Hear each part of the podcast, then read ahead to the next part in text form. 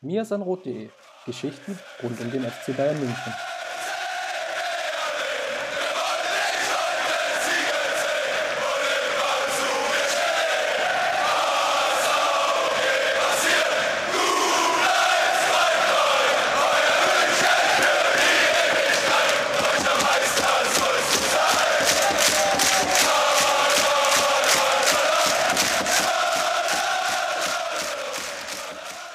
Servus und herzlich willkommen zum Mir sein Rot Podcast, Folge 246 und die wird dort ganz im Zeichen eines Treffers stehen, nämlich mit der Frage sich beschäftigen, geht's mit Claras Tor ins Bülabü?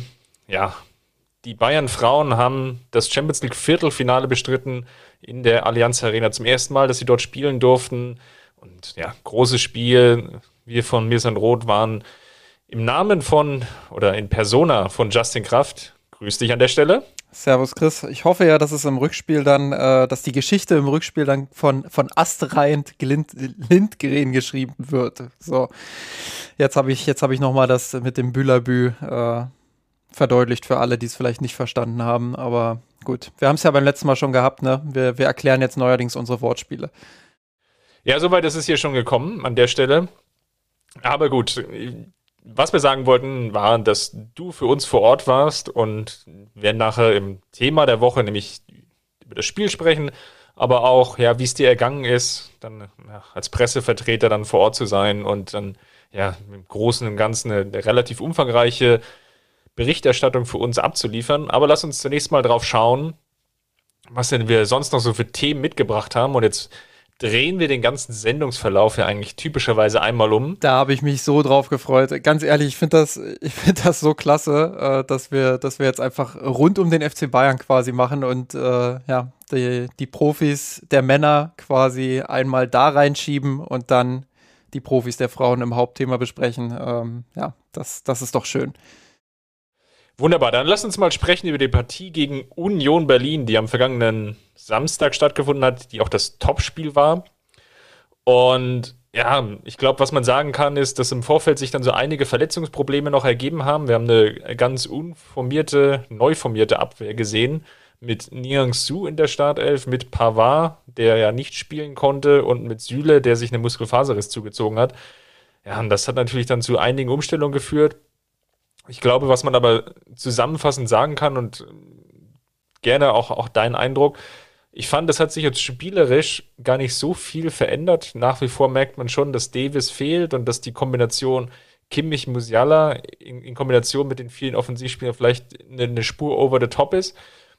Aber was jetzt auffällig war, jetzt in, in diesem speziellen Spiel ist, dass das Spielglück mal auf Seiten der Münchner war, gerade wenn man jetzt die Partie gegen Hoffenheim noch vor Augen hat. Ja? 1 zu 0, Coman, durch diesen äh, Fernschuss äh, natürlich kein schlechter Abschluss, aber sind wir ehrlich, Lute hätte den auch halten können an einem guten Tag. Das zweite Tor durch eine Standardsituation, der Eckball. Ja, wir hatten in den letzten Wochen doch durchaus den ein oder anderen Treffer nach Standardsituation, was ja irgendwann ja auch mal hier vor ein paar Wochen hier schon Thema war im Podcast. Und wenn wir jetzt nochmal das dritte Tor nehmen, auch wieder Abstimmungsfehler bei Union, Ball zu kurz geklärt oder zu kurzes Rückspiel, Lute fault, Lewandowski, es gibt Elfmeter, dann, dann steht es 3-0 zur Halbzeit und ja, selbst mit dem Wiederanpfiff gab es ja auch nochmal Spielglück. Die Szene von Niang Su, ich glaube gegen Knoche war es, die dann nicht zum Elfmeter geführt hatte und ja fast im Gegenzug dann der Treffer dann zum 14-0 durch Lewandowski, der dann den Deckel drauf gemacht hat auf die Partie. Ich glaube, das so, so das jetzt mal schnell die Tore durch, durchgehangelt, aber das erklärt so ziemlich, was ich sagen will, ist, das Spielglück war diesmal auf Seiten der Münchner.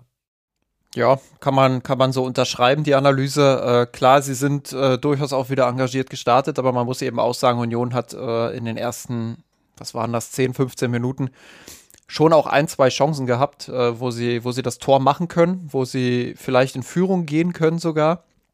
Ähm, ja, aber tatsächlich sind die Bayern dann in Führung gegangen in der 16. Minute äh, durch Kingsley Coman. Äh, Tanguy Niansu hat relativ schnell dann nachgelegt. Ähm, also es lief quasi so, wie es hätte laufen sollen. Äh, und ja, dementsprechend äh, lief es für die Bayern dann auch äh, mit, mit weiter verlaufendem Spiel äh, immer besser und haben immer mehr Kontrolle dann auch ins Spiel bekommen. Ich glaube, am Ende ähm, ja, ist das so ein ähnliches Fazit wie nach der Salzburg-Partie?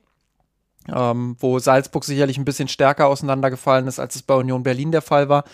Ähm, aber grundsätzlich äh, zeigt das einfach nochmal, ja, wie absurd Fußball eigentlich manchmal ist. Also wie viel da wirklich auch davon abhängt, ähm, ja, wie diese Spielgeschichte verläuft. Und ähm, Fußball ist eben in der Regel ein Low-Scoring-Game. Da kann jedes einzelne Tor äh, spielentscheidend sein. Und wenn du dann äh, mit 1 zu 0 in Führung gehst äh, als Favorit, dann gibt dir das natürlich Rückenwind, wenn du 0 zu 1 zurückliegst, äh, inklusive der Geschichte der letzten Wochen, wo du halt häufiger mal zurückgelegen hast, wo du auch häufiger mal mit Problemen zu kämpfen hattest.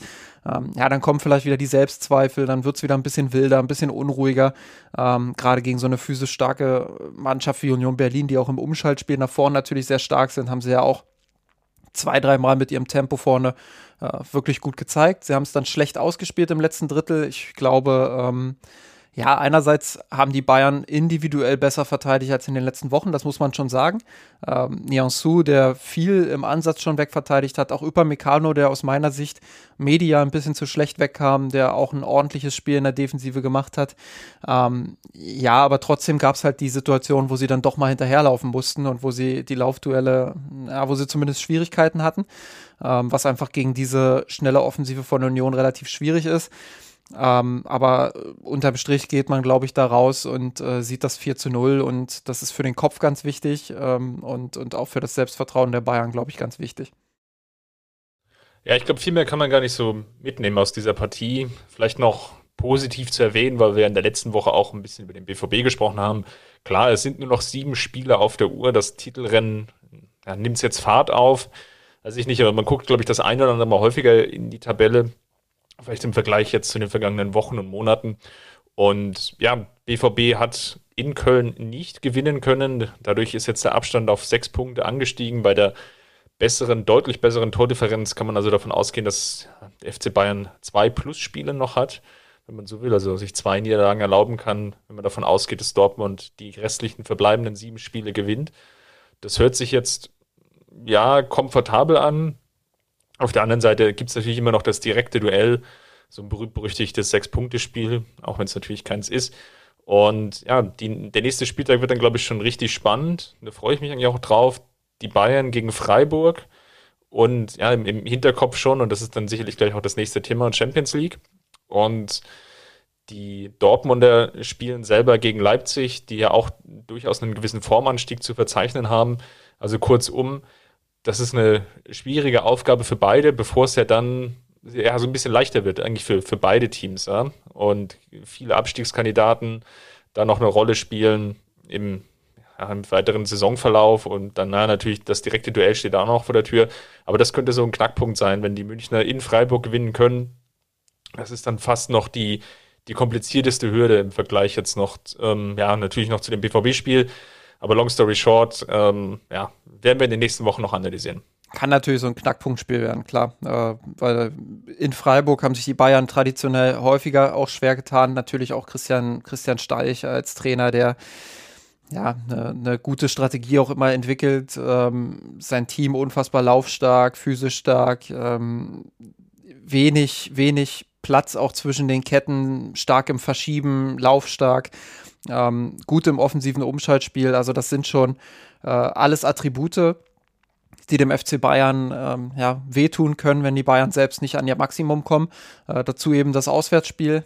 Ähm, klar, das, das kann nochmal äh, so ein kleines Knackpunktspiel werden. Ich glaube nicht, und das habe ich ja in den letzten Wochen auch bekräftigt, ähm, selbst wenn, wenn Dortmund dann auf drei Punkte rankommen sollte, äh, falls die Bayern dieses Spiel verlieren, wovon ich jetzt erstmal nicht ausgehe, ähm, glaube ich jetzt nicht, dass das Meisterschaftsrennen am Ende zugunsten des BVB ausfällt. Äh, Soweit würde ich nicht gehen, aber es kann natürlich rein psychologisch viel mit dem Team machen, gerade eben auch mit Blick auf die von dir angesprochene Champions League. Dann lass uns doch mal da zwei, drei Worte noch über den nächsten Gegner verlieren. Es gab ja da die Auslosung. Ich will nicht sagen, dass der FC Bayern Losglück hatte war jetzt auch im Vorfeld vielleicht nicht unbedingt zu erwarten, dass Juventus Turin zu Hause 0 zu 3 gegen Villarreal verliert. Aber das ist jetzt dann der nächste Gegner für den FC Bayern. Zunächst in Spanien und dann in der kommenden Woche oder in der Woche drauf dann zu Hause in der heimischen Allianz Arena auch vor ausverkauftem Haus. wohl möglich. Zumindest sind ja alle Zuschauerbeschränkungen gelockert worden. Ich glaube, lass uns mal dabei bleiben, den FC Bayern hätte es schon härter erwischen können. Ja, das, äh, das glaube ich, muss man so unterschreiben, weil du kannst jetzt auch nicht sagen, ja, ist ja eigentlich egal, wen du kriegst, äh, die, die haben alle die gleiche Qualität, das ist ein Champions League Viertelfinale etc. Das, das sind immer so Phrasen, die natürlich gern gebracht werden. Ähm, glaube schon, dass Villarreal und auch Benfica in dieser Liste äh, ein Stück weit abfallen. Äh, nichtsdestotrotz. Ben, Benfica hatte man ja in der Gruppenphase schon, vielleicht noch als einen weiteren Einwurf, Villarreal aktuell siebter in der Tabelle in Spanien. Genau, äh, haben auch einen riesen Rückstand äh, auf, auf Platz 1 Real Madrid, ähm, sind aber noch einigermaßen drin im Rennen um die internationalen Plätze. Ähm, ja, aber klar, mit, mit Unai Emery, ein Trainer, der, der sehr erfolgreich in den letzten Jahren gearbeitet hat, äh, zumindest was auch die europäischen Wettbewerbe anging. Ich glaube, es ist kein Zufall, äh, dass sie jetzt das Viertelfinale erreicht haben, auch gegen Juve. Ähm, in der ersten Halbzeit ein bisschen Glück gehabt, in der zweiten Halbzeit wirklich stark aufgespielt, dort in Turin drei Tore zu schießen. Ist nicht so einfach, auch wenn Juventus in dieser Saison aus meiner Sicht nicht so stark ist. Äh, haben ein bisschen, bisschen Umbruch dort. Ähm, paar junge Spieler, dann äh, natürlich der Abgang von Cristiano Ronaldo, äh, der ja die meisten Tore auch mit Abstand geschossen hat. Ähm, Probleme, was Verletzungen anging, ähm, aber auch eben Allegri, der ja, ein sehr pragmatischer Trainer ist, um das mal äh, so auszudrücken. Ich finde äh, in einigen Phasen sogar sehr zäh und bieder. Ähm, ja, nutzt nicht so richtig das spielerische Potenzial, was beispielsweise im Spielaufbau vorhanden wäre mit Spielern wie De Licht. Ähm, aber es soll ja jetzt nicht um Juve gehen, aber einfach um das einzuordnen. Juve ist für mich in dieser Saison äh, kein, kein Top-Team. Also nicht dieses Top-Top-Team, was man zu den Favoriten für die Champions League zählen würde. Ähm, deshalb äh, vielleicht auch so ein bisschen einordnend. Äh, aber Villarreal, wie gesagt, äh, ja, Euroleague-Sieger äh, Emery, der, der gefühlt ja, immer Trainer war bei dem Team, was gerade die Euroleague gewonnen hat. Ähm, also das, das ist schon ein Brocken und das äh, ist schon eine Mannschaft, die auch den FC Bayern äh, nicht so begegnen wird, dass sie dass sie hinten drin stehen werden, sondern ich glaube schon, dass sie auch mitunter mal höher, höher, pressen werden, schauen werden, ja, wo sind eigentlich die Schwächen äh, im Aufbauspiel bei den Bayern, wo können wir sie vielleicht äh, mit hohen Ballgewinnen auch ein bisschen überrumpeln. Ähm, klar, es wird auch die Phasen geben, in denen sie ein bisschen tiefer verteidigen. Ähm, sie haben abgezockte Spieler, wenn ich da an Raúl äh, Albiol denke. Ähm, sie haben großartige Talente auch in ihrem Team. Ähm, das, das ist schon das ist schon äh, ja, ein gutes Niveau, ein solides Niveau äh, auf europäischer Ebene. Ähm, denkt da auch an, boah, ich hoffe, ich spreche ihn richtig aus, Jeremy Pino oder Pino, ich weiß es nicht genau, ähm, ist ein sehr junger Außenbahnspieler, ähm, der der ja zu den größten Talenten dort zählt, mit viel Tempo, hoher technischer Qualität, einer gewissen Torgefahr auch. Ähm, also da gibt es schon Tücken und ich glaube, da muss der FC Bayern auch wirklich ähm, ja, mit aller Ernsthaftigkeit rangehen. Äh, ich glaube nicht, dass das äh, ein Freilos ist fürs Halbfinale, sondern äh, das wird die Bayern schon richtig fordern. Wir haben in dieser Saison schon häufiger gesehen, dass sie mit Gegnern dieser Qualität auch mal ihre Probleme haben können. Insofern äh, freue ich mich auf zwei äh, wirklich sehr interessante Duelle mit zwei Trainern, ähm, ja, die, die eine klare Idee haben und wo man sicherlich auf dem Platz auch diese klare Idee erkennen wird. Wer die BVB-Legende Paco Alcacer im Kader hat, der kann kein Außenseiter sein. Gut, äh, wir werden sicherlich dann nochmal ausführlich dann über die Champions League sprechen, vor allem dann vielleicht übernächste Woche, so ein bisschen in Vorbereitung nach der Partie gegen Freiburg. Wenn sich dann auch herauskristallisiert, wer ist dann zu dem Zeitpunkt fit, sieht ja aktuell ganz gut aus, dass Goretzka sicherlich wieder zurückkommen wird. Für Süle mit seinem Muskelfaserriss sieht es auch ganz okay aus. Und selbst Alfonso Davis ist wohl schon wieder zurück ins Mannschaftstraining eingestiegen. Da wird man jetzt sicherlich mal abwarten müssen, wie jetzt auch sein Körper die Belastungssteigerung, die ja jetzt im Training dann sukzessive durchgeführt wird, wie er die auch verkraftet und wie da auch das Fitnesslevel ist. ist kann man, also kann man sich ja sehr, sehr gut jetzt auch vorstellen, gerade in der Corona-Zeit, wo es ja doch den, den einen oder anderen hier erwischt hat wie, wie schwierig das ist, wenn man ja teilweise Tage oder Wochen lang keinen Sport machen kann und dann so einen Kaltstart hinlegen, da, da, da merkt man jeden Muskel und jede Sehne. Das kann ich aus eigener Erfahrung sagen. lasst, lasst euch das vom Marathonläufer sagen. Dann lass uns doch mal nach Nordrhein-Westfalen schauen, Richtung Grevenbruch, beziehungsweise Richtung Gravenberg. Da sieht es ja wohl so aus, dass der FC Bayern sich durchaus Hoffnung macht, das Ajax-Talent verpflichten zu können. Ist ja eigentlich ganz ähm, spannende Situation. Im Mittelfeld haben wir ja auch schon häufiger hier besprochen. Bei Tolisso ja, sind die Zeichen da ja nach wie vor so etwas auf Abschied. Wobei jetzt so das ganz große Werben, glaube ich, auch noch nicht losgebrochen ist rund um ihn, obwohl er ja ablösefrei zu haben ist. Ich gehe einfach davon aus, dass viele Vereine vielleicht erstmal noch andere Baustellen besetzen und dass es durchaus sogar einen Tick dauern kann, bis er sich dann ja eventuell der anderen Verein anschließt. Dafür ist einfach die Verletzungshistorie bei ihm wohl zu groß, dass da jetzt wirklich so der richtige Run auf ihn startet.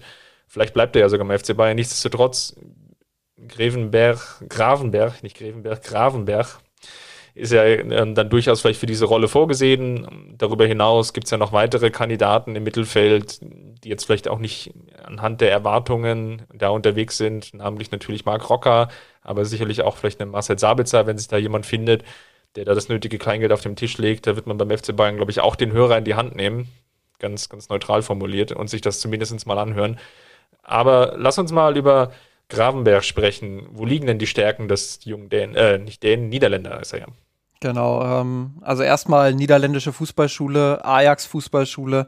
Ähm, das erweckt natürlich Assoziation und ähm, kann mich davon auch nicht ganz frei machen. Man, man steckt solche Spieler dann immer ganz gerne in eine Schublade ähm, und, und freut sich einfach, äh, dass so ein großes Talent von, von Ajax dann vielleicht auch auf dem Gerüchtezettel für das eigene Team steht.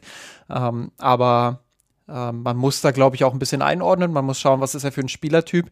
Ähm, beim FC Bayern gab es jetzt in den letzten Wochen und Monaten immer mal wieder auch ähm, ja, die lauter werdende Kritik, wie es immer so ist, wenn es nicht gerade positiv läuft, dass, dass so ein Spielmacher vielleicht fehlt, so ein ähm, ja, besser funktionierender Rocker, sag ich mal, oder ein besser funktionierender Marcel Sabitzer. Ähm, und genau das ist Ryan äh, Gravenberg, äh, wie du so schön sagst. Äh, ich hoffe, das ist auch die richtige Aussprache. Ansonsten HörerInnen ja, wenn wir da irgendwie einen Fehler machen, dann korrigiert uns da gern.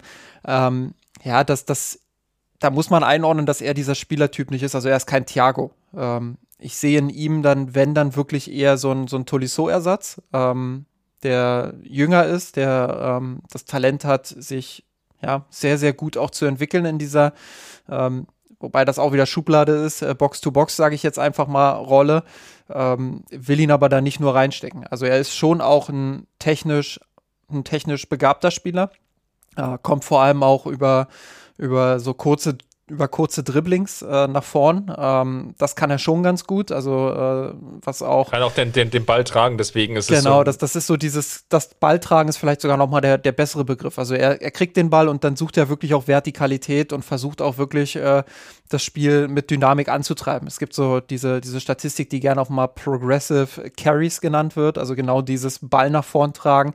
Äh, und da ist er auch im, im europäischen Vergleich ziemlich gut mit 7,14 ähm, pro, pro 90 Minuten. Ähm, also da gibt es nur wenige Mittelfeldspieler, die, die an so einen Bereich kommen. Muss natürlich auch einordnen, dass Ajax in der niederländischen Liga ähm, in der Regel sehr, sehr viel Ballbesitz auch hat.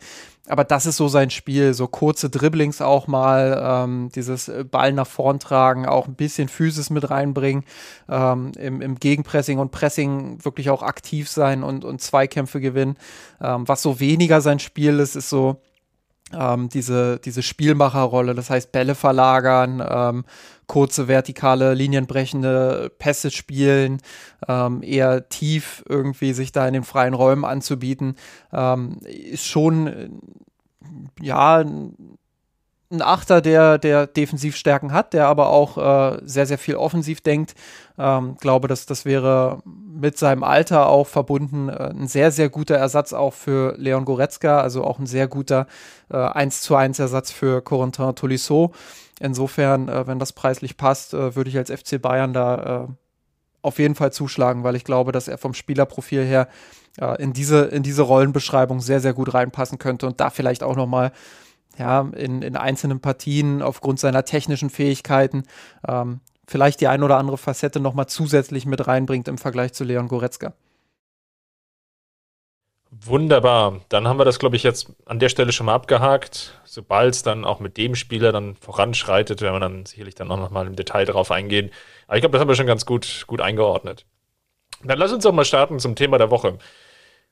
Die Bayern Frauen haben gegen Paris Saint-Germain gespielt im Viertelfinale. Und ja, der ein oder andere, vielleicht lass uns zunächst mal über das Spiel sprechen, bevor wir so über das, das Drumherum und deine Eindrücke noch, noch ausführlicher reden werden. Der ein oder andere hat sich sehr, sehr stark erinnert an ein Spiel, was ja knapp ein Jahr vorher stattgefunden hat, nämlich das Spiel der beiden Männermannschaften. Und das wäre so ein bisschen der Bogen, den ich schlagen will. Nämlich, dass Paris die abgezocktere Mannschaft gestellt hat, an, an diesem Abend zumindest. Und dass der FC Bayern, und das ist, glaube ich, so die Zusammenfassung, ja, mit der eigenen Chancenverwaltung an der einen oder anderen Stelle hadert, sich aber zumindestens auch dank natürlich der neuen Auswärts- oder nicht mehr von den Auswärtstorregeln sich ja noch so dieses kleine Quäntchen offen hält, dann vielleicht doch noch ins Halbfinale der Champions League einzuziehen. Ja, bitter würde ich, also wenn, wenn ich es in einem Wort zusammenfassen müsste, dann auf jeden Fall bitter, weil sie wirklich einen engagierten Auftritt auch hingelegt haben. Ähm, bin da auch bei Jens Scheuer, der nach, der, nach dem Spiel auf der Pressekonferenz eine äh, ne, Frage äh, dahingehend beantwortet hat, warum das Team erst in der zweiten Halbzeit aufgewacht ist. Ähm, glaubt, mit Aufwachen hatte das wenig zu tun. Ähm, es war noch in der ersten Halbzeit gut drin. Das Gegentor, ja, davon mussten sie sich da ein bisschen erholen. Das ist, glaube ich, ganz normal. Ähm, Haben es dann verpasst, so diesen, diesen letzten Druck nach vorne, im Spiel nach vorne auch zu entwickeln. Ähm, nicht mehr ganz so viele Torraumszenen gehabt wie noch äh, vor dem 0 zu 1 und in der zweiten Halbzeit dann spätestens mit der Einwechslung von Sidney Lohmann äh, haben sie dann wirklich alles gezündet, was sie, was sie offensiv haben, ähm, hätten den, den Ausgleich eigentlich machen müssen, das 1-1, kassieren dann wieder in einer Phase, wo man eigentlich das Gefühl hatte, jetzt, jetzt fällt's gleich, jetzt machen sie gleich das, das Tor, äh, kriegen sie dann das Gegentor, ähm, wieder nach einem Standard. Äh, ja, und dann liegst du 0-2 zurück und denkst eigentlich schon, boah, was, was ein Debakel, ähm, darf dir eigentlich nicht passieren, äh, dass du so gut spielst und dann 0 2 zurückliegst. Aber auch da sind sie dann dran geblieben, sofort wieder nach vorn, äh, sofort wieder Chancen auch rausgespielt, äh, unfassbar viel Pech im Abschluss oder mit dem letzten Ball auch gehabt, teilweise vielleicht auch ein bisschen Unvermögen, äh, klar, äh, in der letzten Aktion. Aber äh, ja, das, das 1-2 war völlig über, äh, überfällig und äh, hätte eigentlich schon viel früher fallen müssen, das Tor. Ähm, jetzt geht man mit diesem 1 zu 2 raus, hat aber doch irgendwie dieses positive Gefühl mitgenommen. Man war eigentlich besser als der Gegner und äh, man hat dieses Tor jetzt im Rücken. Das bedeutet, man muss im Rückspiel in Anführungsstrichen nur in Führung gehen und alles ist wieder offen. Ähm, insofern, ja, es, es ist noch lange nichts verloren, aber es ist unfassbar bitter, dass dieses ähm, dieses Highlight-Spiel in der Arena dann äh, ja nicht mit einem mit entsprechenden Ergebnis auch belohnt wurde. Es ist bitter, dass es vor allem zwei Standardsituationen waren, ja? zwei Eckbälle, wo man, glaube ich, mit einer klareren Verteidigungsstrategie oder einem klareren Abwehrverhalten durchaus noch Chancen gehabt hätte. Jetzt beim 0 zu 1 durch Katoto. Ja, gut, es gab vorher von äh, Diani war das, ähm, die, die den Ball an die Latte buxiert hatte. Gut, wenn das Ding drin gewesen wäre, dann, dann wäre es halt auch so gewesen. Klar. Aber so hattest du, glaube ich, durch, ähm, ich, ich, weiß gar nicht mehr, wer es war, aber du hattest nochmal so eine minimale Klärungschance, so anderthalb Mal ungefähr in dieser Szene.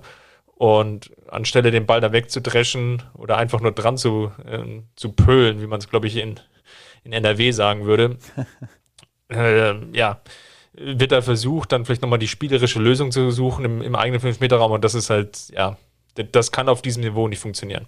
Ja, man muss ja auch sagen, die Szene geht ja eigentlich schon viel früher los. Also du hast, äh, und das war wirklich, glaube ich, der einzige frappierende Unterschied, an dem die Bayern wirklich auch klar unterlegen waren gegenüber PSG. Äh, du hast ein gewisses Tempodefizit gegenüber den Parisen, Pariserinnen gehabt.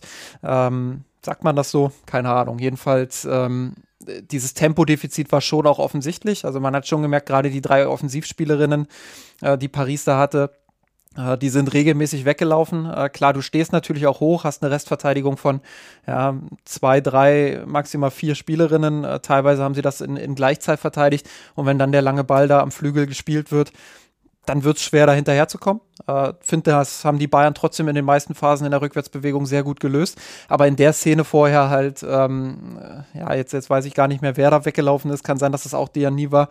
Ähm, das, das, da kamst du halt nicht mehr hinterher und dann macht Assey. Muss erstmal die, genau, es war dieses, dieses, die, dieses dumme taktische Foul einfach. Also dumm deshalb, klar, sie ist am Flügel durch aber du hast im Strafraum halt immer noch eine Überzahlsituation. Und das ist noch weit entfernt davon, dass sie irgendwie äh, diese, diese, dass sie dann ein Tor macht oder dass sie das Ding irgendwie ins Zentrum bringt, so dass es richtig brennt. also ich finde, Assey muss da nicht dieses, dieses taktische Foul machen, das ist Punkt eins. Und Punkt zwei ist, dass der Freistoß, ich glaube, von, von Debritz dann ähm, ja sehr schlecht getreten wird. Und du kannst unbedrängt den Ball eigentlich klären. Theoretisch hätte, ich weiß gar nicht mehr, wer ihn da geklärt hat, aber theoretisch hätte die Spielerin, Schön.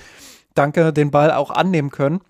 Stattdessen pölt sie ihn dann halt äh, ja ins, ins Tor aus und äh, dann gibt es die Ecke für Paris. Also das war einfach, äh, da hat so ein bisschen die Reife und die Abgezocktheit gefehlt. Das ist äh, das, was, glaube ich, ähm, in den letzten Jahren schon besser geworden ist mit der Erfahrung, die da auch kommt. Aber da sieht man eben den Unterschied zwischen dem Team, äh, was vielleicht äh, ja, jetzt nicht auf Paris bezogen, aber einfach mal ganz generell gesprochen, äh, im Gesamtfußball, äh, wenn man da im Männerbereich die Top-Teams sieht, beispielsweise, dann, dann reagieren die da in solchen Situationen natürlich abgezockter, weil sie mehr Erfahrung haben, weil sie solche Situationen schon gefühlt tausendfach in ihrer Karriere erlebt haben, weil sie ähm, ja mit dieser Erfahrung im Rücken einfach auch dann klügere Entscheidungen treffen. Und äh, bei den Frauen ist es jetzt halt so, speziell bei den Bayern, die jetzt noch nicht so lange auf diesem Top-Level spielen, ähm, aber auch insgesamt, ähm, dass jetzt mit dieser reformierten Champions League eben nochmal neue Erfahrungswerte dazukommen und da eine Entwicklung stattfindet, auch ein Learning. Und deshalb äh, will ich da gar nicht jetzt den, den allzu großen Vorwurf machen, aber das darf dir in dieser Situation halt trotzdem nicht passieren auf diesem Niveau. Und dann wird es eben mit dieser Ecke dann auch bestraft. Du hast natürlich recht, auch in der Situation dann, die Ecke wird getreten, dann fliegt der Ball an die Latte und dann hast du eigentlich nochmal die Klärungschance und auch das gelingt dann wieder nicht. Ähm, also eine ganz lange Fehlerkette, äh, ja, die, die dir in dieser Situation, vor allem mit diesem Spielstart, eigentlich nicht passieren darf. Und ja, dann eigentlich in der zweiten Halbzeit, du hast es ja schon angesprochen, da waren die Bayern besser im Spiel. Ich glaube, Kumagai auch mit einem Pfostentreffer. Und ja, dann kommt PSG einmal oder das zweite Mal eigentlich so richtig vors Tor durch so eine Entlastungssituation. Dann gibt es halt nochmal einen Eckball und ja, dann steht es auf einmal 0 zu 2, weil ähm, Leipzig, die Torhüterin, ähm, der jetzt ja die, die, den Pfosten hütet, sich da einfach im Pulk nicht gut genug durchsetzen kann, ähm, kommt raus, kommt aber, der kann den Ball nicht entscheidend klären, ja, und dann ist das Ding halt drin. Ja. Das sind halt in An- und Abführungsstrichen zwei vermeidbare Gegentore, glaube ich, wo es mit der nötigen Abgezocktheit sicherlich die, die Gegentreffer nicht gibt oder vielleicht nicht, vielleicht einen von beiden. Wollen wir mal vorsichtig sein. Und dann kannst du am Ende vielleicht mit einem 1 zu 1 oder vielleicht sogar noch mit einem knappen 2 zu 1 Sieg, das wäre, glaube ich, so von dem Chancenverhältnis durchaus fair gewesen, ohne jetzt dann irgendwelche Expected Goals oder sonstige Zahlen gecheckt zu haben, aber so vom Bauchgefühl wäre so ein knapper 2 zu 1 Sieg für die München durchaus vertretbar gewesen. Ja, verlierst du dann eben 1 zu 2. Ja, weiß gar nicht, ob es Expected Goals überhaupt gibt. Äh, zumindest bei, bei FBref gibt es die, gibt's die nicht. Äh, aber ja, Statistiken generell gibt es äh, im Frauenfußball deutlich weniger. Ähm, in der Champions League aber wiederum mehr als beispielsweise in der Bundesliga, wo es gar nichts gibt. Also in der Bundesliga kannst du nicht mal einfache Ballbesitzwerte oder sowas checken. Das ist, äh, ja, das liegt alles brach, äh, aber anderes Thema. Zurück zum Spiel. Ähm, ja, klar, also die beiden die beiden äh, Gegentore nach Standards sind absolut vermeidbar gewesen.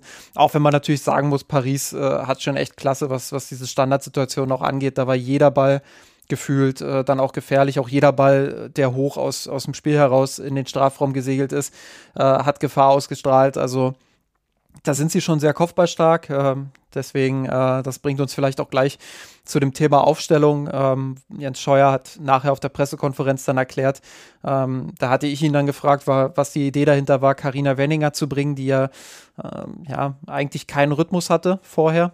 Ähm, also ihr letztes Spiel über 90 Minuten hat sie irgendwann Ende Februar gemacht gegen Jena im Pokal, wo die Bayern 9-1 gewonnen haben. Äh, seitdem nur Kurzeinsätze. Ähm, ja, und jetzt hat sie dann halt von Anfang an gespielt. Äh, Wobei ja weniger manchmal auch mehr ist. ja, und äh, Kumagai, sag ich mal, ist, ist dann äh, die Spielmacherin im Zentrum gewesen, im Mittelfeld, also hat auf der Sechserposition gespielt. Ähm, da war die Idee einfach dahinter, einerseits ein bisschen mehr Ballsicherheit ins Zentrum zu bringen und andererseits äh, Kopfballstärke äh, gegen die Standards zu bringen. Ähm, ja, jetzt muss man ernüchternd feststellen, dass äh, Kumagai nicht ihren besten Tag hatte. Das hat auch Jens Scheuer so formuliert. Er hatte vier, fünf Ballverluste, äh, die echt hätten teuer werden können. Ähm, immer so ein bisschen Unsicherheit auch gehabt. Äh, immer auch ein bisschen langsam gewirkt. Das Spiel eher ein bisschen verschleppt, als es, äh, als es anzuziehen. Ähm, ja, und dann hast du hinten mit, mit Wenninger eben eine Spielerin gehabt, die gerade mal eins von fünf Kopfballduell gewonnen hat. Ja, kann man, glaube ich, schon so analysieren, dass diese Umstellung nicht unbedingt erfolgreich war. Zumal, wie gesagt, in der 60. Minute kam dann Sidney Lohmann. Ähm, dann endlich eine Zehnerin. Ähm, durch die ganzen Umstellungen hat der Dallmann auf der Bank gesessen, die in den letzten Wochen eigentlich äh, sehr, sehr gut auch gespielt hat.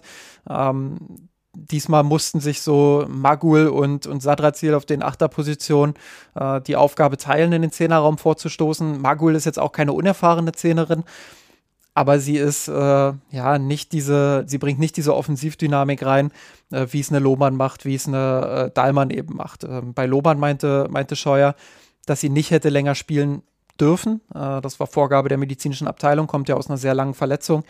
Ähm, und, aber Dallmann hätte man von Anfang an aus meiner Sicht bringen können, vielleicht müssen. Du spielst zu Hause, du spielst erstmal vor 13.000 ZuschauerInnen in München. Ähm, musst dieses Momentum aus meiner Sicht einfach nutzen, auch um deine eigene Offensivqualität auf den Platz zu bringen. Und da war ich schon ein bisschen enttäuscht, dass er wieder ja, den Defensivgedanken an die erste Stelle gestellt hat. Äh, die Bayern haben nicht zurückhaltend gespielt, sie haben nicht defensiv gespielt in ihrer Ausrichtung. Aber du hast halt eine andere Offensivpower, wenn da eine Dahlmann auf der 10 startet und Sadrazil und, und äh, äh, Magul dann auf der 6er Position äh, ja, unterwegs sind. Und das fand ich schade. Da hätte ich mir ein bisschen mehr Mut von Anfang an gewünscht, weil PSG ist auch äh, bei Standards start, wenn, äh, stark, wenn, wenn Wenninger nicht spielt. Äh, und wir haben es gesehen, Wenninger hat gespielt, sie konnte auch nicht viel machen. Im Nachhinein lässt sich das immer leichter analysieren. Ich kann den Gedanken von Jens Scheuer da schon auch nachvollziehen, da, da steckt schon was dahinter. Aber ich persönlich äh, hätte wahrscheinlich als Trainer anders entschieden und gesagt, wir spielen hier zu Hause, wir spielen das erste Mal vor 13.000 ZuschauerInnen in der Allianz Arena und wir wollen hier voll auf Offensive gehen. Wenn wir zwei Standard-Gegentore kassieren, dann machen wir vorne eben vier. So, das, das wäre mein Ansatz gewesen für dieses Spiel. Ja, ich habe mich in den letzten 30 Minuten bestätigt gesehen, muss aber auch sagen, einfach nochmal einordnend, klar, ich, ich sage das jetzt nach dem Spiel mit dem Wissen, wie das Spiel verlaufen ist. Äh, das lässt sich immer einfacher so sagen, als, als das vorm Spiel dann als Trainer zu entscheiden. Ja, vielleicht, um das mal ein bisschen einzuordnen noch, PSG ist natürlich auf dem Papier mit der Mannschaft, die, die sie stellen, schon nochmal eine andere Hausnummer. Und die Frage war im Vorfeld, ja, wie groß denn? Wie viele Hausnummern sind sie denn wirklich größer mit, mit ihrem Team? Ja? Und ich glaube, das hat man in der Partie gesehen, dass der Abstand da gar nicht so groß mehr ist. Ja, da, klar, an der einen oder anderen Stelle sicherlich das, das Offensivquartett hat den, den Münchnerinnen schon auch stark zugesetzt, ähm, wenn sie dann auch mal nach vorne gekommen sind. Aber du hast es eben angesprochen. Ja, eine taktische Variante hätte ja durchaus sein können, ja eher über die, die eigene Offensive dann das Spiel stärker gestalten und noch mehr versuchen, dann auch vielleicht auch mit den besseren, abschlussstärkeren Spielern, Dahlmann, Lohmann, natürlich auch nochmal mehr Torgefahr auszustrahlen. Und bei Kumagai hat man, glaube ich, schon gemerkt, jetzt über den Saisonverlauf, dass sie in der Innenverteidigung wohl besser aufgestellt ist, weil dann dieses Ballverteilende, ja, du hast es jetzt als langsamer beschrieben, ich, ich würde mal eher sagen, mehr Zeit am Ball auch dann, ne? Ja, genau. Sie hat dann einfach mehr Zeit, wird nicht so stark gepresst, unter Druck gesetzt. Ja? Das ist so ein bisschen so dieser, dieser Xavi Alonso-Effekt. Ja? Jetzt mal so ein bisschen so einen Vergleich zu ziehen. Ja? Also passt jetzt nicht, nicht unbedingt, aber die, wenn sie einfach einen Tick weiter hinten spielt, hat sie da mehr, mehr Zeit und Raum. Ja? Und das hätte vielleicht dem, dem Aufbauspiel dann einen Tick besser getan, weil sie dann auch nicht so stark unter Druck gesetzt worden wäre. Und ja, es ist immer auch ein bisschen schwierig und, und wir kennen das ja auch natürlich vielleicht als, als Verfolger des, des Herrenfußballs, wenn du einen Spieler von der 6 in die Innenverteidigung oder vice versa ja, hin und her wechselst und in der Partie war es jetzt nach langer Zeit mal wieder auf die Sechser-Position, dann tun die sich auch schwer, ja? ähm, die, die, die entsprechende Staffelung zu finden, einzuschätzen, wie der Raum ist, weil äh, ja, du hast es ja einfach in der Wettkampfpraxis dann teilweise vielleicht Wochen oder Monate lang, wie in ihrem Fall, vielleicht auch gar nicht gespielt oder nur ganz, ganz selten gespielt. Und ja, deswegen kann ich schon deinen den Kritikpunkt verstehen, dass man da vielleicht zu sehr darauf überlegt hatte, was macht Paris? Auf der anderen Seite hast du natürlich die Drucksituation schon angesprochen. Ja, du spielst zum ersten Mal vor einer ja, fünfstelligen Anzahl in der Allianz Arena, kannst total viel Werbung machen. Ja. Wenn man mal davon ausgeht, was die Gesamtlage ist. Ja? Die Bayern-Frauen immer ein bisschen so diesem Schatten noch des, des Herrenfußballs stehen. Vielleicht auch nochmal im Gesamtkontext der Frauenfußball in Deutschland mittlerweile auch nicht mehr so stark im öffentlichen Fokus, wie das vielleicht noch zum Anfang der 2000er oder 2010er Jahre war. Natürlich auch bedingt durch die vielen Nationalmannschaftserfolge. Aber wenn man mal schaut, Camp Nou jetzt für das Rückspiel Barcelona gegen Real fast ausverkauft, teilweise Zuschauerrekorde in England, die immer wieder rüberschwappen. Natürlich ist da auch nicht alles Gold, was glänzt. Du hast das gestern auch irgendwie auf Twitter, glaube ich, angesprochen. Bei Arsenal gegen Wolfsburg im Emirates waren auch nur 5000 äh, Zuschauerinnen, glaube ich. Ja? Also ja. Da, die haben die Hütte ja auch nicht voll gemacht. Aber ich glaube, das war so ein bisschen im Hinterkopf so, oh Gott, wenn wir jetzt so das, diese Stadion in Anführungsstrichen voll machen oder so viele, so viele Leute hier vor Ort sind, vielleicht ist es dann besser, wenn wir ein bisschen defensiver uns, uns strukturieren, wegen der Aufregung insgesamt, da, wegen dieses, ja, auch, auch ungewohnt, die ungewohnte Kulisse, die, die gesamte Aufmerksamkeit, die es natürlich im Vorfeld schon auf dieses Spiel gab. Vielleicht war das so ein bisschen die Überlegung, dass man da sagte, ja, lieber erstmal konservativ rangehen, bevor wir in An- und Abführungsstrichen von PSG vielleicht auch abgeschossen werden. Klar, äh, das, das war auch was. Äh, ich war ja mit äh, oder bin mit, mit Max vom Rasenfunk äh, zum Stadion gefahren. Ähm, liebe Grüße und danke nochmal, dass ich bei dir unterkommen durfte. ähm, ja, und wir haben uns auch unterhalten. Und natürlich war das so ein Gedanke. So, das, äh, das war ja kein Szenario, was komplett aus der Welt war, dass äh, die Bayern Frauen da vielleicht vielleicht auch eine Klatsche kassieren. So, und dann hast du dieses Szenario, spielst erstmal in der Allianz Arena, ähm, kriegst dann auf den Sack und dann gehen irgendwie von den 13.000 gehen dann mindestens mal 11.000 raus und denken sich, boah, was eine Scheiße, mache ich nie wieder. So, und das war natürlich dann dieses Risiko, was mit dieser großen Bühne verbunden war. Aber gerade nach den Aussagen der Spielerinnen in den letzten Wochen, nach den Aussagen von Jens Scheuer, die er getroffen hat auf der PK vorher, der ja auch gesagt hat, wir wollen mutig agieren, ähm, hätte ich mir schon auch gewünscht, dass man die Chance, wirklich Leute zu begeistern und das mal jetzt äh, schon mal vorweg gesagt, man hat die Leute schon geschafft, auch zu begeistern und das Publikum mitzunehmen. Ähm, also insofern alles geglückt, aber ähm, hätte ich mir vielleicht gewünscht, noch mehr das aus der Perspektive der Chance zu betrachten als sich zu sehr damit zu beschäftigen, was passiert eigentlich, wenn wir hier vielleicht doch irgendwie unter die Räder kommen. Und ähm, ja, dieses Szenario unter die Räder kommen ist keinesfalls eingetreten. Man hat zwar 0 zu 2 zurückgelegen und am Ende auch 1 zu 2 verloren, ähm, hat aber trotzdem gezeigt, dass man richtig gut kicken kann. Und ähm, wird dir nicht ganz zustimmen, dass, äh, dass Paris im Vorfeld äh, ja eine Nummer größer war. Ich glaube, das war schon ein Spiel, was man auf Augenhöhe äh, hätte erwarten können. Äh, war eher sogar noch enttäuscht davon, wie wenig Paris tatsächlich dann auch angeboten hat im Spiel, wie sehr sie sich auch darauf beschränkt haben, äh, ja, wirklich auf diese Umschaltsituation zu warten und wie wenig sie aus diesen dann letztendlich auch gemacht haben.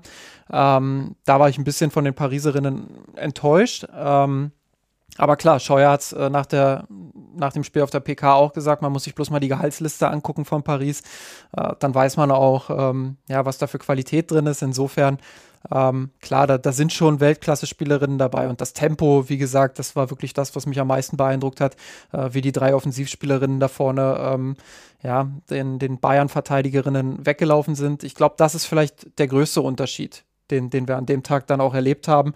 Ähm, dass Paris nicht nur schneller war, sondern dass sie in der eigenen Defensive einfach auch ein Stück besser waren als die Bayern. Ich glaube, das ist eine Baustelle, die muss der FC Bayern für die kommende Saison angehen. Ähm, bei allem Respekt vor den Verteidigerinnen, die da im Kader stehen, ähm, gerade in der Innenverteidigung ist das ohne Marina Hegering äh, im Aufbauspiel schon sehr dürftig, auch wenn Kumagai dort spielt, muss man leider so festhalten. Ähm, und ja, gegen den Ball ist es teilweise ein bisschen behäbig, ein bisschen langsam, ähm, manchmal ein bisschen in Anführungsstrichen hüftsteif. Äh, für das ganz große Niveau fehlt es da ein Stück weit an Qualität. Ich glaube, da fehlt noch mindestens eine Spielerin, vielleicht sogar zwei. Ähm, ja, und, und äh, deshalb ist man in der Defensive vielleicht nicht auf diesem Spitzenniveau. Ähm, zusätzlich kann man sagen, dass im Mittelfeld, ja, auf der Sechserposition so ein bisschen das spielgestaltende Element fehlt. Ich würde da eher Magul in dieser Position sehen. Ähm, kann aber auch verstehen, dass Scheuer sagt, ich will Magul lieber in den Achterräumen, in den Halbpositionen haben, weil sie dort äh, ihre technische Qualität mehr einbringen kann, weil sie dort mehr, mehr in engen Räumen auch agieren kann, wo sie ja extrem stark ist. Und die meisten Gegnerinnen pressen halt nicht den Sechserraum, sondern eher den Achterraum. Ähm, und da Magul haben zu wollen, das kann ich absolut nachvollziehen. Hat auch gegen Paris wieder ein überragendes Spiel gemacht bis zu ihrer Auswechslung.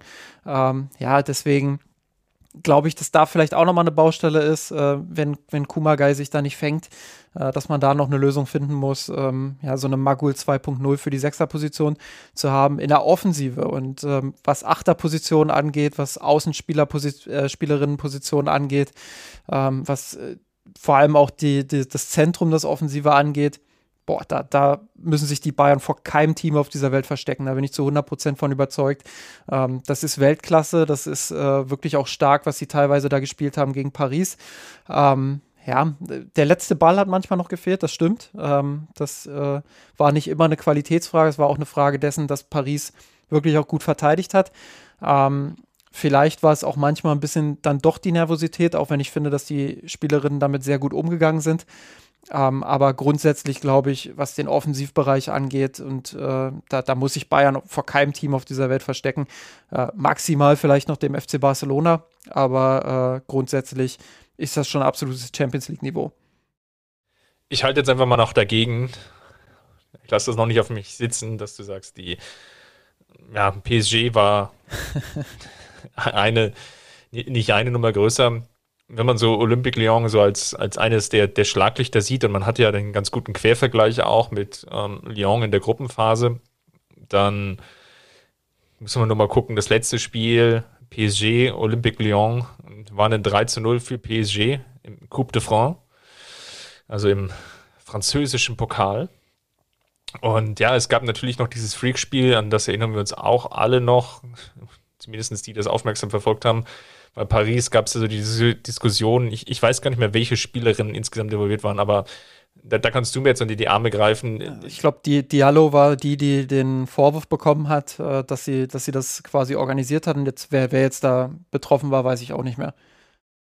Genau, da gab es auf jeden Fall Vorwürfe, dass eine Spielerin eine, eine, eine Gruppe an Schlägern, ich glaube, so kann man es zusammenfassen, ähm, engagiert hat, die dann eine Mitspielerin, die auf der gleichen Position oder einer ähnlichen Position spielt, ähm, dann ja so zusammenschlagen sollte, ja, dass sie dann verletzt ist und dass dann die andere Spielerin dann spielen konnte. Und das war just in dem Moment, als dann das erste Spiel zwischen Paris und Lyon anstand und Lyon hat dann die Partie mit 6 zu 1 gewonnen. Und das hat zumindest auch, glaube ich, jetzt nicht nur über den Bereich Interesse am, am Frauenfußball, glaube ich, medial größere Aufmerksamkeit bekommen. Deswegen wird sich der ein oder andere an diese Szene noch erinnern.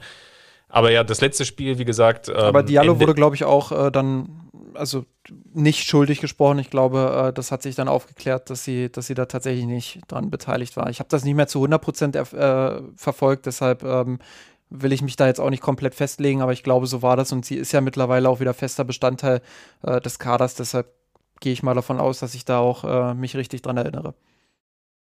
Genau, long story short, ähm, im Januar haben die beiden nochmal gegeneinander gespielt und da hat Paris die Partie klar gewonnen. Also von daher, ich, ich würde schon sagen, dass Paris durchaus, ja, jetzt nicht, nicht Außenseiterchancen auf den Titel hat und, und auch keine überragend großen Chancen, glaube ich, gegen den FC Barcelona, die, die da, glaube ich, ganz vorne dran stehen, aber durchaus in diesem Favoritenkreis mit drin sind und da würde ich die beiden Frauen aktuell noch nicht mit drin sehen und ja, aber sei es drum. Ich glaube, lass uns noch mal ein bisschen drüber sprechen, ähm, ja, über den, dem, dem Weg, wie, wie wir, du das jetzt ähm, für uns begleitet hast. Ich glaube, das interessiert viele Zuhörerinnen auch. Wir sind nämlich akkreditiert gewesen, richtig? Genau so ist es. Ähm, also äh, habe ja jetzt äh, in den letzten zwei Wochen auch zwei Interviews geführt für, äh, für Spox und Goal. Ähm, einmal mit Lina Magul, einmal mit Linda Dallmann.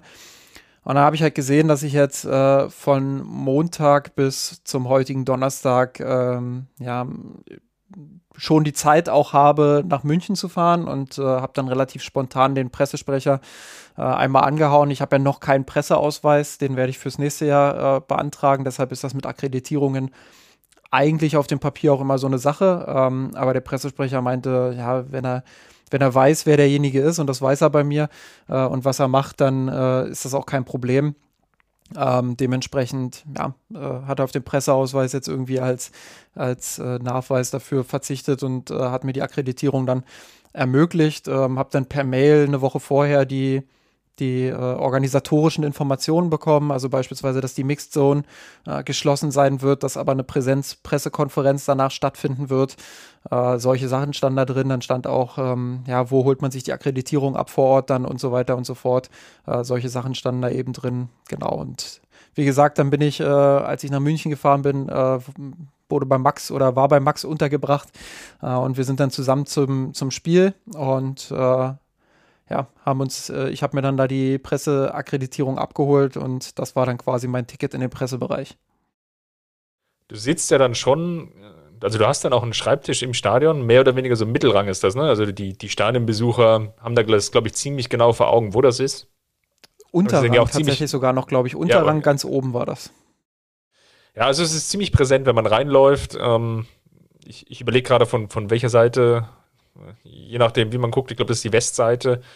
Ich habe jetzt die Blocknummer nicht. Auf jeden Fall die Haupttribüne. Ja, ja das, genau. das, war irgendwie 100, 100, boah, 104, 105, 106, irgendwie sowas war das, glaube ich.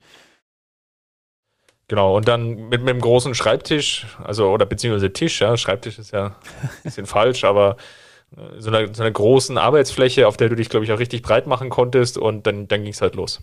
Genau, also äh, ganz normaler Schalensitz tatsächlich, aber ein Schalensitz, den man drehen kann, äh, fand ich auch ganz witzig. Also wie so ein, wie so ein Schreibtisch-Schalensitz, wenn man so will. Ähm, und dann davor eben diese Arbeitsfläche unten, wenn man gebraucht hat, äh, auch noch die Möglichkeit, Strom ähm, zu ziehen. Äh, habe aber meinen Akku vorsorglich natürlich aufgeladen, also habe ich es nicht gebraucht. Ähm, breit machen konnte ich mich auch, glaube ich, vor allem deshalb, weil der Pressebereich, und das war wiederum ein bisschen enttäuschend, ja, schon ziemlich leer war. Ähm, Klar, für mich ist es gut, weil ich so den Pressebereich ein bisschen unkomplizierter dann auch äh, kennenlernen durfte. Aber allein in meiner Reihe waren bestimmt so, boah, irgendwas zwischen, ich bin schlecht im Schätzen, aber irgendwas zwischen 30 und 40 Stühlen werden das bestimmt in der Reihe gewesen sein. Äh, und besetzt waren dann vielleicht in dieser Reihe sieben oder so. Ähm, vielleicht vielleicht waren es sechs. Äh, grundsätzlich auch bei der Pressekonferenz würde ich schätzen, waren es vielleicht äh, 15 Leute, die da gesessen haben. Ähm, also das war jetzt nicht so viel. Ähm, da hätte ich schon gedacht, dass es ein bisschen mehr ist. Ähm, ja, von Sky habe ich ein paar Leute äh, gesehen, die ich, die ich auch äh, zumindest von Twitter oder aus dem Fernsehen kenne. Ähm, dann auf jeden Fall vom Sportradio Deutschland waren Leute da. Ähm, äh, nicht Sportradio Deutschland, vom, vom Deutschlandfunk, glaube ich.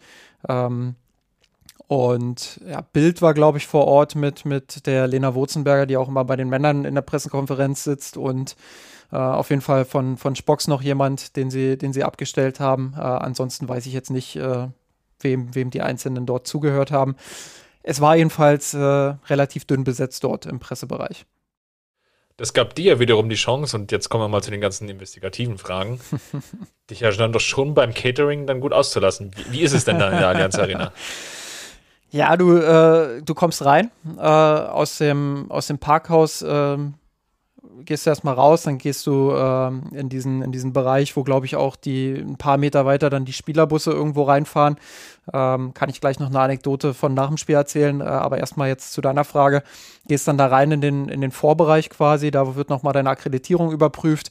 Äh, dann kommst du in den ersten Raum und da sind halt mehrere Tische schon aufgestellt. Das sieht dann aus wie so ein kleines Café, wenn man so will, oder so eine Bar. Da ist auch, auch eine Bar, wo man Getränke sich holen kann, ähm, wo es halt Verpflegung gibt. Ähm, und genau, dann, dann sind da halt mehrere Tische und Stühle und äh, da, da haben dann schon einige gesessen, Fotografen, Fotografinnen, ähm, auch Leute, die vom FC Bayern direkt äh, angestellt sind. Dann war da so eine, so eine Trennwand Uh, und hinter dieser Trennwand war halt dieser große Pressekonferenzsaal, den man vielleicht schon mal uh, auf YouTube oder im Fernsehen gesehen hat.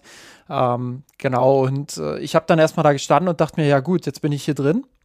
Aber wie komme ich jetzt eigentlich hoch ins Stadion? Wo ist jetzt die Treppe, die mich hochführt? Weil ich wollte erstmal ins Stadion und mir den Pressebereich angucken. dann habe ich erstmal ein bisschen verlegen in mein Handy geschaut, geguckt, ob ich ein paar Nachrichten habe, ähm, weil gerade auch der eine Security- bzw. Ordnermensch da, den ich hätte fragen können, äh, mit jemandem beschäftigt war.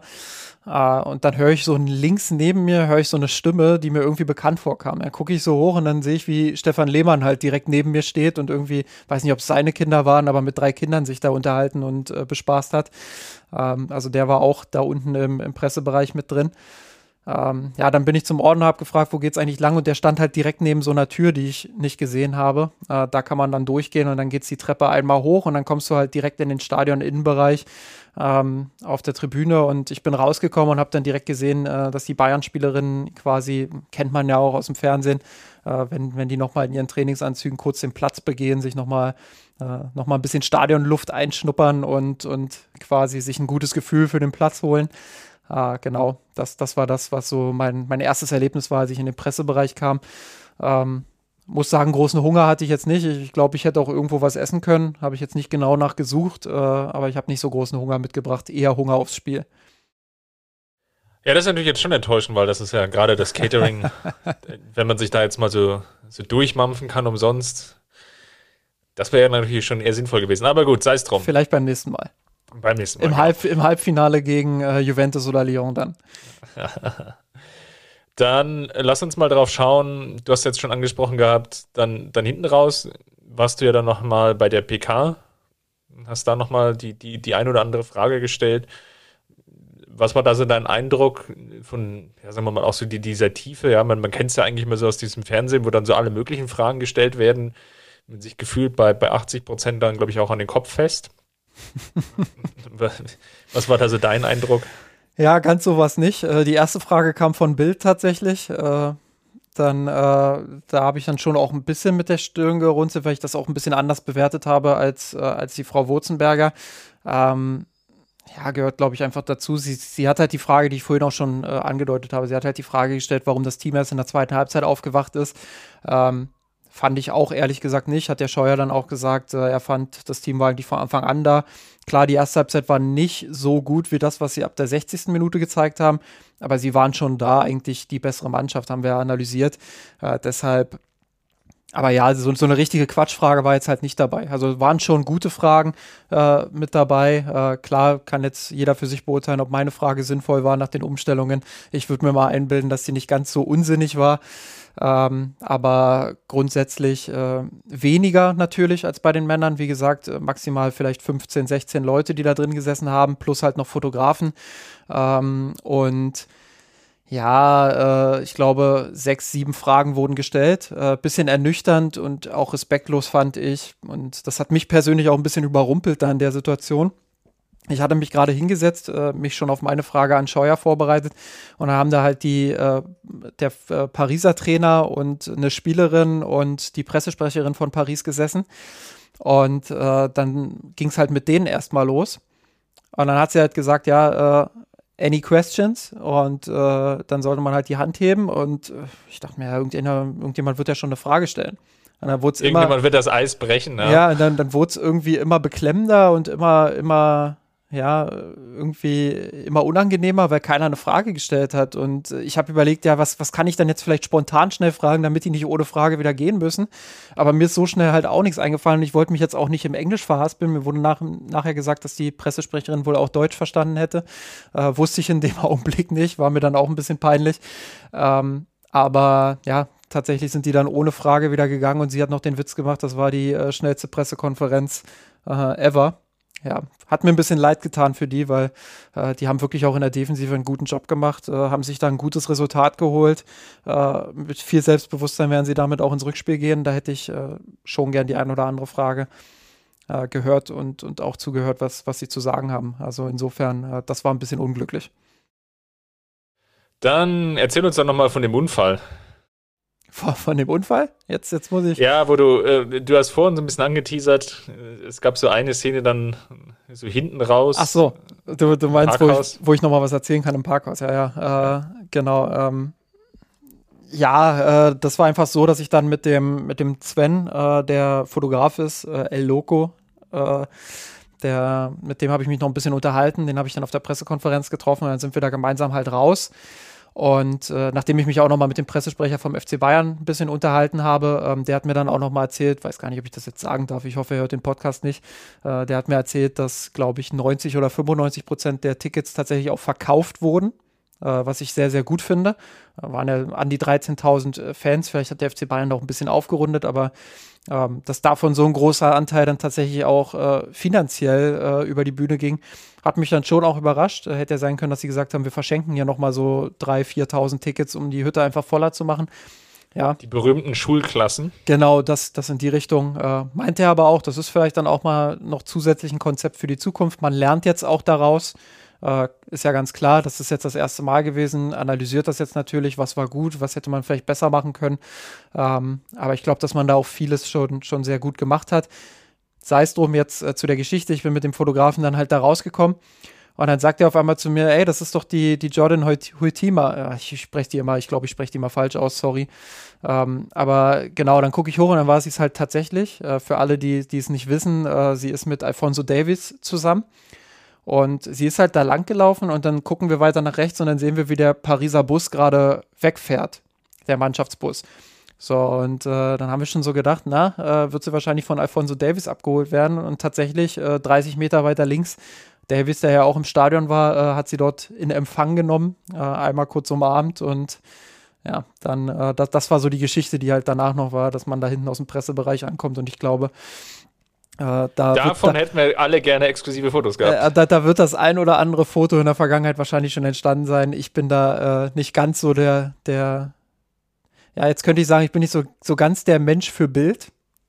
Ich bin eher der, Mensch, äh, der, der Mensch für, für Schrift.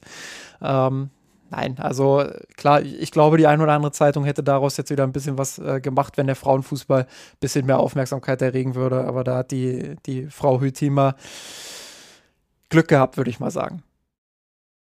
Dann lass uns doch nochmal zum Ende des Podcasts darüber sprechen, ja, was dir dann oder wer oder was auch immer dir gut gefallen hat diese Woche.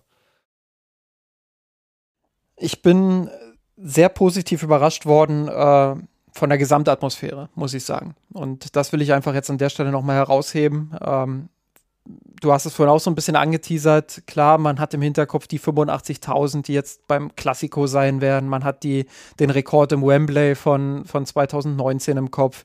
Äh, man hat diverse englische Spiele im Kopf, wo wirklich viel Publikum in den Stadien war. Und sieht dann einmal in Deutschland äh, so, so Spiele, ja, die vor vielleicht zwei oder 3.000 Menschen stattfinden, hatte mal so einen so Wert, ich glaube, äh, als Bayern das letzte Mal gegen Paris gespielt hat, hatte man mal 7.000 äh, angelockt. Selbst bei den 13.000 hatten jetzt viele das Gefühl, naja, so ganz viele sind das ja auch nicht. Ich will da einfach nochmal einordnen und sagen, wie gut eigentlich dieser Wert ist für den Status quo, den wir hier aktuell in Deutschland haben. Also wirklich 13.000 äh, sind bockstark. Das ist äh, für den aktuellen Status und für den Anfang, für das erste Mal in der Arena äh, ein Top-Wert. Äh, man hat das clever gelöst, indem man den Unterrang wirklich auch gut so gefüllt hat, ähm, dass A, die Kamera immer schön drauf gefilmt hat und es wirklich so aussah, äh, dass es richtig gut gefüllt ist und war es ja auch. Ähm, und äh, B, einfach auch ähm, insgesamt vom organisatorischen her ähm, vieles sehr, sehr gut gemacht. Insofern da ein Kompliment. Und äh, du hast es vorhin auch gesagt, klar, jetzt bei Arsenal Wolfsburg waren 5000. Ähm, das ist auch in England nicht selbstverständlich, dass sie irgendwie 40.000 oder 50.000 in die Stadien lotsen. Das, das ist nicht selbstverständlich. Äh, auch wenn die weiter sind, ist da nicht alles Gold, was, was irgendwie glänzt. Ähm, deshalb sind die 13.000 ein Topwert und dann eben auch die Atmosphäre noch dazu, äh, wo ich wirklich sage, da bin ich positiv von angetan gewesen, weil das Team hat gut gespielt in der ersten Halbzeit, hat sehr gut gespielt ab der 60. Minute. Das wurde auch honoriert von den Fans. Und obwohl sie das 0-1 bekommen haben und obwohl sie das 0-2 bekommen haben und obwohl es auch Phasen gab, in denen sie nicht so richtig Offensivdruck entfachen konnten, hatte ich das Gefühl, dass da eine Sensi Sensibilität einfach unter den ZuschauerInnen war und dass man gemerkt hat, die gehen mit einer anderen Erwartungshaltung daran, sportlich, als es äh, bei den Männern beispielsweise der Fall ist, wo er äh, teilweise unabhängig von der Leistung schon äh, bei einem 0-1 oder 0-2 dann auch mal der ein oder andere Pfiff kommt, wo man richtig merkt, dass es, dass so Unzufriedenheit sich auch breit macht in der Arena und so dieses Getuschel und Geraune losgeht. So dieses, äh, man spürt ja, wie so ein Publikum auch auf Teams reagiert. Und äh, in diesem Spiel hat man wirklich über 90 Minuten gespürt, die wollen dieses Tor sehen. Die wollen, dass dieses Team erfolgreich ist. Die, die wollen sie pushen. Die wollen, dass wirklich auch diese positive Energie auf das Team übertragen. Und äh, das hat mich sehr, sehr positiv auch ja schon auch berührt, weil ich, weil ich das richtig gut fand. Ähm, in der Südkurve hat sich sogar sowas wie, wie Support entwickelt, wo man immer wieder dann auch Fangesänge angestimmt hat, die auch nicht leise waren. Ähm, also ich fand das insgesamt einfach sehr gelungen und bin aus dieser Arena rausgegangen. Ich glaube, auch viele andere sind aus dieser Arena mit einem sehr, sehr positiven Gefühl rausgegangen. Ähm, glaube auch, dass es sportlich Werbung für den Frauenfußball war. Ähm, ich glaube auch, dass es von der Atmosphäre her Werbung dafür war, sowas in Zukunft äh, mindestens mal bei Highlight-Spielen häufiger auch zu machen. Äh, und deshalb äh, bin ich da letztendlich trotz des 1 zu 2 auch rausgegangen und habe gesagt, dass das war ein voller Erfolg, dieser, dieser ganze Abend und war für den, für den Start einfach top. Und ähm, Jetzt muss man auch dranbleiben, das ist auch klar. Da muss man dann den, den mahnenden Sommer so ein bisschen jetzt auch am Ende spielen. Ähm, kann natürlich nicht sein, dass es jetzt das, das erste und einzige Mal war, sondern jetzt muss man dranbleiben. Jetzt muss man das Momentum, sage ich mal, so auch packen und muss schauen, äh, dass man möglichst viele Fans auch an sich bindet. Ähm, jetzt zu erwarten, dass äh, zum, zum Campus gegen Essen irgendwie drei oder 4.000 Fans kommen, das ist zu viel des Guten. Das, das wird nicht passieren. Also so, so realistisch muss man sein. Ähm, aber gerade was dann die Highlight-Spiele angeht, was die Top-Spiele angeht, äh, hat der FC Bayern, glaube ich, schon noch die Verantwortung, noch mehr zu machen, noch mehr Werbung auch zu machen für den Frauenfußball, sich noch mehr auch eine Marketingstrategie zu überlegen, äh, sie noch häufiger auch äh, auf ein Podest zu stellen. Ähm, und ähm, ja, ich, ich glaube, dass dieses dieses Gesamtkunstwerk in Anführungsstrichen äh, des Abends in der Allianz Arena ähm, ja ein sehr, sehr guter erster Schritt war. Ja, dann dem schließe ich mich jetzt einfach mal ganz schnell an.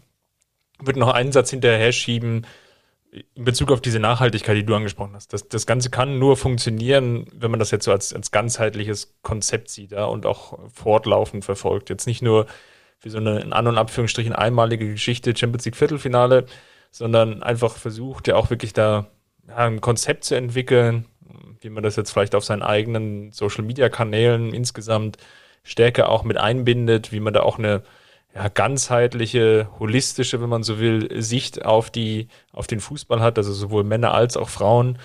Man hat das jetzt doch sehr, sehr stark separiert. Klar gibt es dann immer mal wieder so ein bisschen Interaktionen, ähm, die, die wirken dann aber zum Teil doch, doch eher gekünstelt und, und eher, eher etwas fremd und fehl am Platz.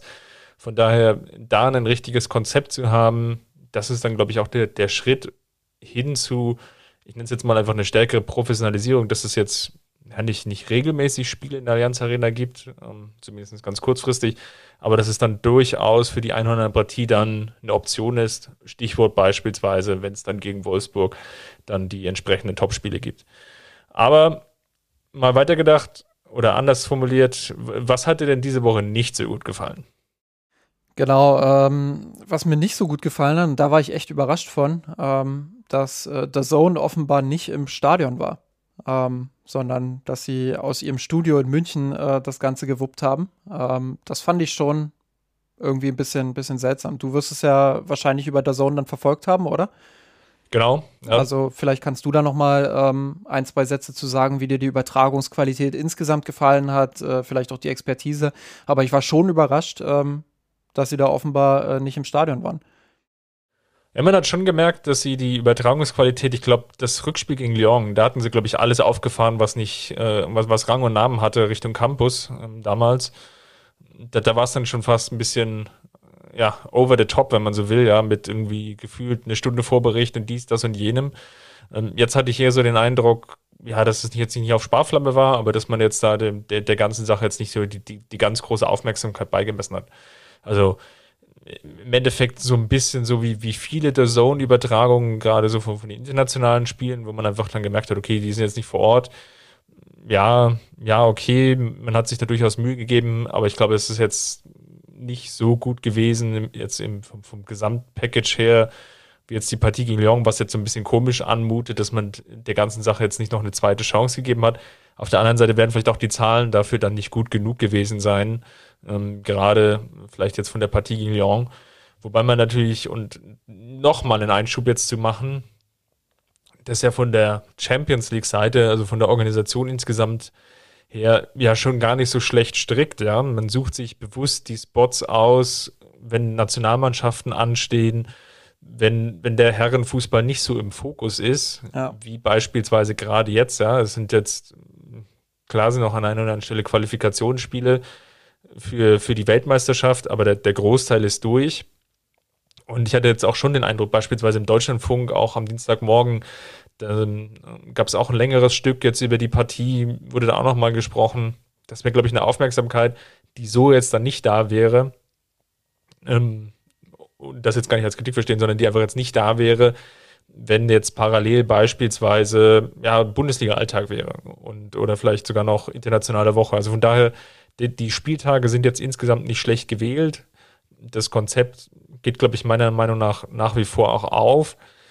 War aber auch ein bisschen überrascht. Auf der anderen Seite, ja, last but not least, man sieht ja auch durch die ganzen Preiserhöhungen, die die Zone jetzt auch für, für Neukunden ja anschlägt, dass man da jetzt so in diese nächste Stufe übergeht, also sprich, dass sich das ganze Investment da auch lohnt und demzufolge glaube ich einfach auch, dass sie sehr genau überlegen mittlerweile, ja, was wird wirklich geschaut, wo wollen wir dann in Invest gehen, also in, in Sachen Vor- und Nachbereitung, redaktionell, als auch jetzt vielleicht beim Personell, in dem Fall jetzt eben vor Ort zu sein und wo vielleicht auch nicht. Ja.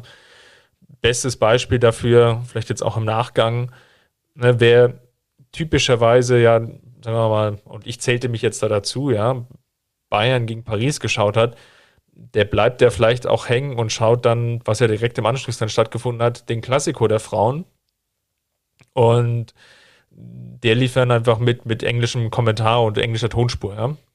Und da hätte ich jetzt so erwartet, okay, das wäre jetzt ja eigentlich, ihr habt jetzt die Live-Rechte dafür, ähm, ansonsten habt, ist jetzt auch kein weiteres Spiel an dem Tag. Warum nicht einfach die Chance nutzen und, und das so ein bisschen so als, als den Content zu nehmen, ja? Also die, diese beiden oder vier Champions League-Spiele und das dann einfach auch vernünftig übertragen. Aber gut. Dann lass mich zum Abschluss nochmal eine Frage an dich stellen, weil die mich einfach äh, brennend interessiert. Äh, du bist ja jetzt jemand, der, der zwar noch nie, also der, der jetzt nicht noch nie ein Spiel gesehen hat, von den Frauen, aber du bist jetzt auch niemand, der, sage ich mal, jetzt jede Woche äh, irgendwie ein, zwei Bundesligaspiele schaut. Ähm, deshalb würde mich einfach mal interessieren. Woher willst du das wissen? ich, ich unterstelle es dir einfach mal ganz frech. Vielleicht, vielleicht korrigierst du mich ja gleich und stellst einige Sachen richtig, aber ähm, unabhängig davon, also ich mache es ja. jetzt mal andersrum, ich gebe dir jetzt mal was vor und du sagst mir, äh, ob's, ob du es eher in die positive äh, Kategorie der Einzelbewertung packst oder eher in die, in die negative Kategorie. Ähm, und zwar einfach qualitativ. Ähm, weiß nicht, wie viele Spiele du jetzt von dem Viertelfinale gesehen hast, aber auf jeden Fall das Spiel Bayern gegen Paris.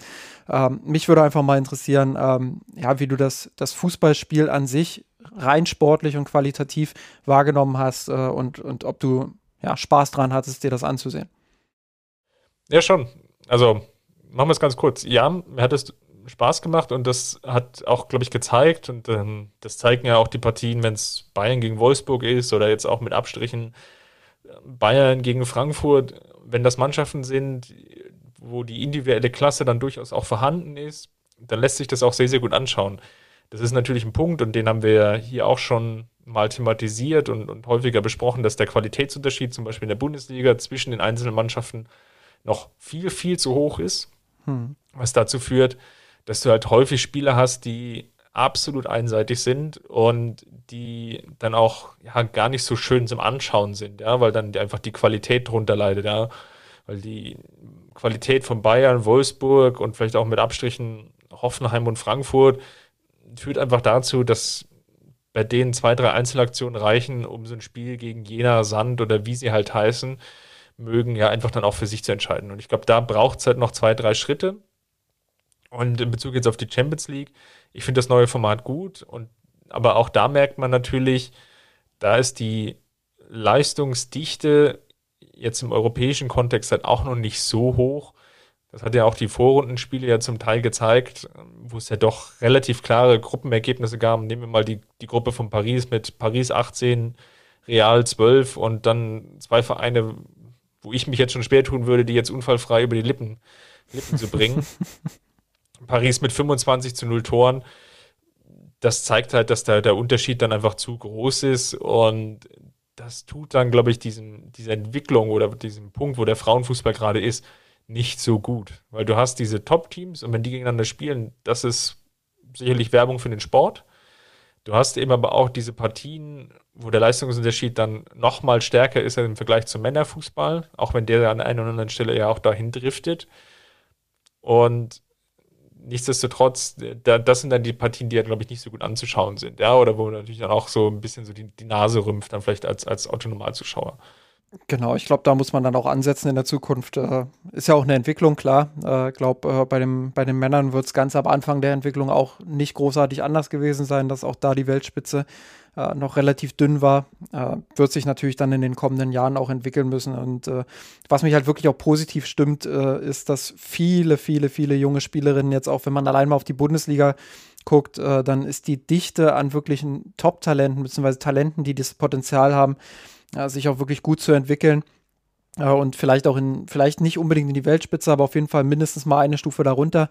Ähm, ja, dass, dass die Dichte einfach äh, ziemlich groß an, an Spielerinnen, die dieses Potenzial haben. Und deshalb habe ich schon auch die Hoffnung und äh, Paris, Bayern und Co., äh, auch Barcelona können ja nicht 30 Spielerinnen für sich äh, bündeln, äh, dass da dann ja eine Entwicklung stattfindet und noch mehr Teams auch wirklich äh, in die Spitze aufstoßen. Und man muss ja auch sagen, es ist ja jetzt schon enger geworden.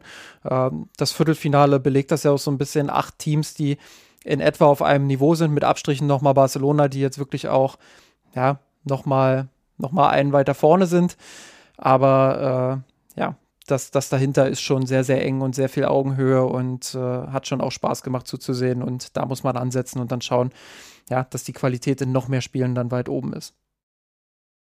Wunderbar. Dann machen wir den Deckel für heute drauf. Falls es euch gefallen hat, diskutiert doch gerne mit uns in der Kurve unter kurve.missenrot.de. Unterstützen uns auch gerne finanziell, dass wir Justin noch weiterhin auf die Reisen schicken können. Richtung Gen, München unter ja, mirsenrot.de slash Patreon oder beziehungsweise patreon.com slash mirsenrot. Ja, und ich kann schon mal ankündigen, dass wir in der nächsten Woche sehr wahrscheinlich einen Special haben werden, wo wir uns dann ja, nochmal um das Thema das liebe Geld widmen werden. Ganz versprechen kann ich es noch nicht, aber es sieht ziemlich gut aus, dass wir das machen werden. Und ja, dann entlasse ich dich, Justin, für heute und wir hören uns dann eventuell nächste Woche. Bis dahin, mach's gut. Servus. Ciao. Ich hab geträumt von dir, von unserer Weltpläne. Haben den Kampf gewonnen, den Thron erkommen, der Haien hat's gemacht. Ich hab geträumt von dir, von unserer Weltpläne. Wir haben den Kampf gewonnen, den Thron erkommen, der Haien hat's gemacht. Ich hab geträumt von dir, von unserer Weltpläne. Wir haben den Kampf gewonnen, die Drohne kommen, der ARD.